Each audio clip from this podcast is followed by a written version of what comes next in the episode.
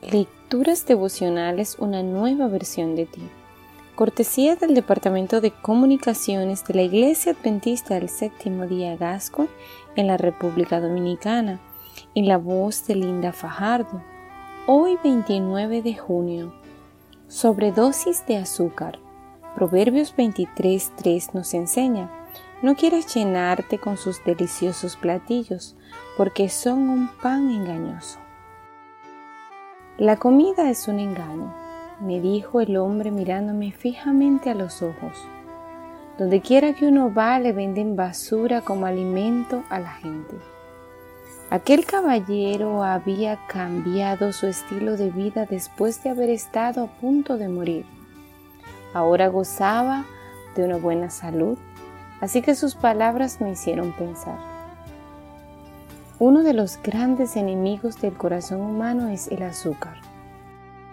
Hasta hace poco tiempo el azúcar no era un producto con la importancia que hoy tiene.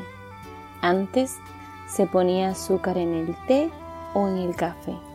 Asimismo, el azúcar era para los pasteleros, pero después de la Segunda Guerra Mundial, la industria azucarera se dio cuenta de que podía fabricar dulces para consumir entre horas. Los fabricantes percibieron a la gente que le gustaban los productos dulces. Con la mezcla de materia grasa y azúcar, además de una pizca de sal, tenían la receta perfecta, ya que a todo el mundo le agradaba. Hoy, casi todos los alimentos tienen azúcar se encuentra muchas bebidas y alimentos que se consumen habitualmente. El 80% del azúcar que consumimos está oculto en muchos alimentos que se consideran parte de la dieta cotidiana. Cereales industrializados, mermeladas, pan, yogures, leche condensada o alimentos preparados. Por si fuera poco, la publicidad pretende convencer de que el azúcar es símbolo de la felicidad.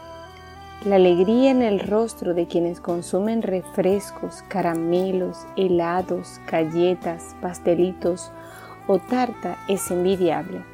Lo cierto es que el azúcar es una auténtica droga que produce tanta adicción como el alcohol o el tabaco.